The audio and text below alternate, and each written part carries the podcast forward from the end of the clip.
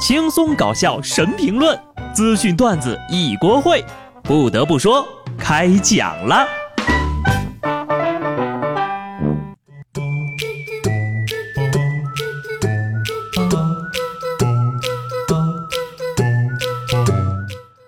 Hello，听众朋友们，大家好，这里是有趣的。不得不说，我是机智的小布。昨天呢，是一个特殊的日子，十月二十四，幺零二四，程序员节。自从那篇月入五万的西二旗人的文章刷屏之后呀，程序员就好像成了一个让人特别羡慕的职业。然而，程序员的苦只有他们自个儿知道。今天一大早呀，我隔壁的程序员大哥突然就发出了这样一句震天怒吼：“产品经理承诺以后不再提需求，我就不跳楼。”他还说他已经熬了三个通宵了。嫂子说呀，再不回家就去找隔壁老王了。加班成了程序员的日常。说有个程序员去面试，面试官就问他：“你毕业才两年，这三年的工作经验是哪儿来的呀？”程序员说：“加班。”所以，如果你身边有程序员的话，请对他们好一点。不知不觉，二零一七年已经快要过完了。这一年呢，虽然我没攒到钱，但我还是有很大进步的。经过我坚持不懈的锻炼，我从一个跑一圈金湖就喘不上气儿的胖子，成为了一个能跑五圈的灵活的胖子。大胖也成长了呀，相亲都开始挑人了。他这人吧，大家也知道比较抠，所以呢，相了很多姑娘都没有成。他二姑又给他介绍了一个。相亲回来，大胖还没有表态呢，他二姑就问：“怎么样啊，胖儿，相中没有啊？”大胖说：“嗯，都还好，就是嘴太大了，嘴唇太厚。”二姑愣了：“这有什么不好吗？”大胖说：“当然了，那化起妆来多浪费口红啊！”所以呢，到现在大胖都没有对象，心里总该有点数了吧？下面要说的这位名校毕业的小伙子，又是为什么单身的呢？最近呢，杭州一位小伙在经历了两轮失败的相亲之后，他就在网上发了个帖子吐槽：他专科，我名校，我们合适吗？小伙说自己是知名高校毕业，而相亲女孩的家庭条件不错，典型的萧山土豪，开着豪车，但是学历不高，是个专科，他就犹豫了。一周以后呀，终于等说服自己学历不重要，过日子才重要，再约那姑娘，人家就不回消息了。振宇看到这条新闻之后就非常的生气，名校毕业怎么了？还不是没对象？现在呀，小伙子能找着女朋友都不错了，还挑三拣四的。振宇的择偶标准就三条：一女，二年龄不能大过我妈，第三，如果前两条太苛刻，咱们还可以商量商量。但也有人觉得呢，小伙说的还是很有道理的，结婚找对象学历很重要。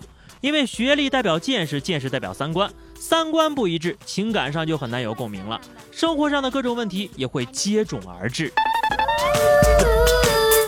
其实要说学历这东西啊，有了的人才有资格说它不重要。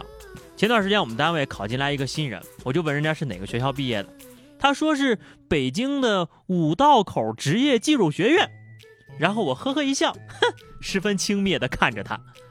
等坐下来之后呀，我百度了一下。我感觉自己真的是丢人，丢到姥姥家去了。北京五道口职业技术学院，简称清华大学。在清华大学有这样一个班级——姚班，他们班被称为中国最好的一批本科生。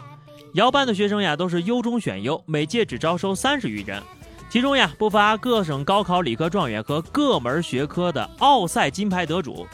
在人工智能的人才大潮中，这个班呢被寄予了厚望。这类人才是真正的读书使自己快乐呀！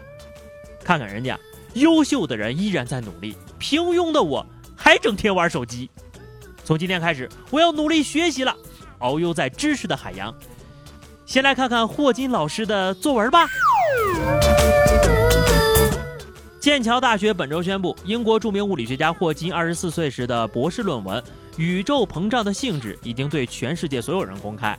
此前呢，该论文只允许剑桥大学学生付费阅读。霍金表示，希望通过公开论文，鼓舞全世界的人抬头仰望星空。在这消息宣布十二小时之后呀，该论文就被阅读超过了六万次，致使剑桥大学的网站服务器都瘫痪了。哼，我们那些明星公布恋情也能把微博服务器给整瘫痪了，我们都不骄傲。霍金顶级流量小生，求知欲让我点了下载，知识量让我又退出了。我跟霍金的差距啊，就是他看到了人类的起源与未来，我看到的呢，就是一片颜文字和符号。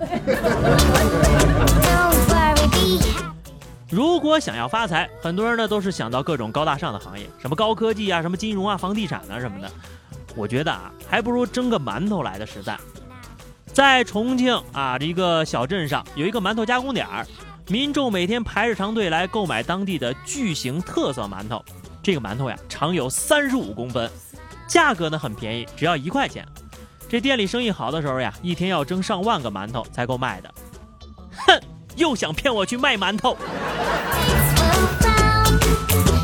在重庆卖馒头可以发家致富，在济南卖蛋糕同样月入过万。说济南有一位八零后小伙自制了一种蜂窝煤蛋糕，月入三万，被誉为了煤球状元。这蛋糕那得用火钳夹着吃才正宗呢。看这两条新闻呢，我就总结出一条发家致富的捷径：要想富，多看报，卖馒头，蒸蛋糕。啊，我蒸笼都买好了，你说我是卖馒头呢，还是卖蛋糕呢？在线等，挺急的。我一直以为我自己这个人有选择恐惧症，可是专家说了，就我这个面相应该属于特别有主见的那种类型。